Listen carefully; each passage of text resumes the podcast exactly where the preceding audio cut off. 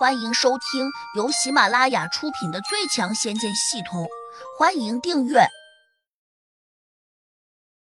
第五百零二章，被圈养的修真人。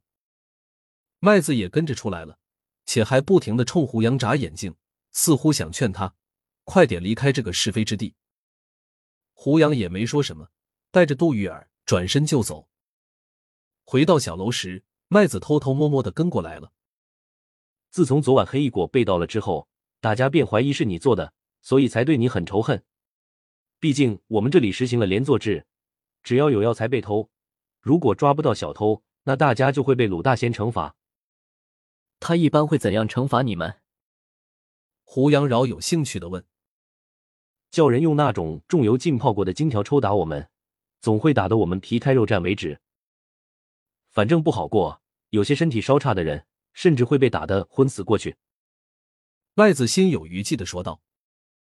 胡杨沉下脸，冷道：“为什么你们不反抗呢？我们怎么反抗？我看你们的功力都不弱，多数人都有地灵七八级的水平，甚至还有人似乎已经快突破到地仙的境界了吧？所以，我真不知道你们怕什么。”胡杨略有一丝鄙视道。麦子叹了口气说。这个空间被封禁了，我们根本出不去，只能任人摆布，这也是没有办法的事情。如果你们能够顺利出去，那你们敢不敢反抗？麦子一怔，马上说：“当然敢。”但是他的话还没有说完，便又仿佛受到了惊吓似的，急忙把还想说的话给吞了回去，改口却又说：“这怎么可能？我们无论如何也出去不了。”如果我可以带你们出去呢？胡杨冷冷的问。麦子愣了下，随即又笑了起来。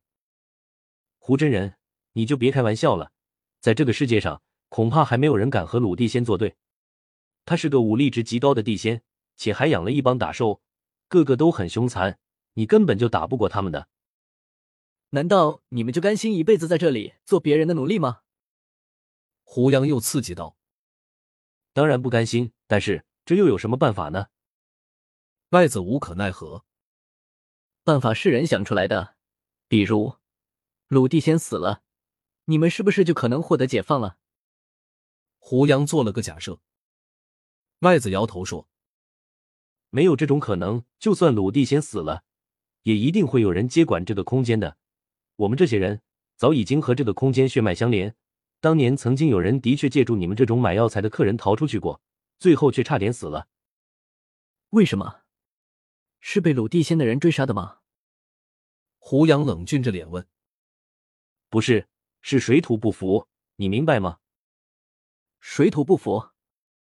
胡杨有点意外，麦子点点头，继续回答道：“对，水土不服。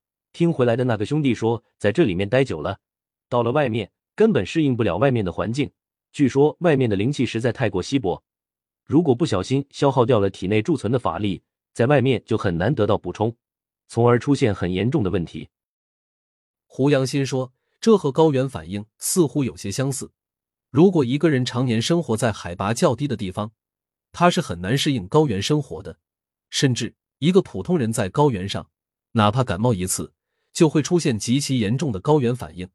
轻则大病一场，重则丢掉性命。不过，胡杨还是不以为然道：“一直在这里面做奴隶，即使活着，又有什么意思？”是啊，我们也不希望这样。最好的办法是，我们以这里为家，然后偶尔可以到外面的世界去走动走动，体内法力稍有不支，就赶紧回来补充，那自然就是最好不过的事情。这样安排的确不错。麦子苦笑道：“好是好，可惜世上哪有这么好的事情？鲁地仙又不是善人。哎，如果这个空间是胡真人你的就好了。以你的仁慈，你多半会恩准我们偶尔出去走动，对吧？”胡杨哈哈一笑：“当然可以。如果这个空间是我的，那你们肯定就自由了。”麦子眼里闪过一丝泪花，居然显得有些激动。不过，他的神色很快又恢复了正常。多谢胡真人开导，我心里好受多了。很显然，他觉得胡杨这是在安慰他，实际上，胡杨还真是在安慰他，因为这是鲁地仙的空间，又不是个小玩意儿，怎么可能轻易被自己偷走？麦子突然又压低声音说：“听说这个空间有一个控制法宝，就藏在那个黑森林当中。如果能够找到它，说不定就能够自由进出这个空间。只可惜黑森林里面实在太过凶险，根本不可能进去寻找。”胡杨心里一动，忙问：“那个控制法宝真在黑森林里面吗？”千真万确。早些人有人和药老关系好，有次请他喝酒，无意中听他说起过。可惜，即便确认了这个消息，又有何用？麦子又重重的叹了口气。胡杨眼里闪过一丝异样的光芒，顿时动了要去黑森林中寻找那件控制法宝的心思。麦子一下就感受到了胡杨的迫切，赶紧说：“胡真人，我只是随口说说的，你可千万别当真。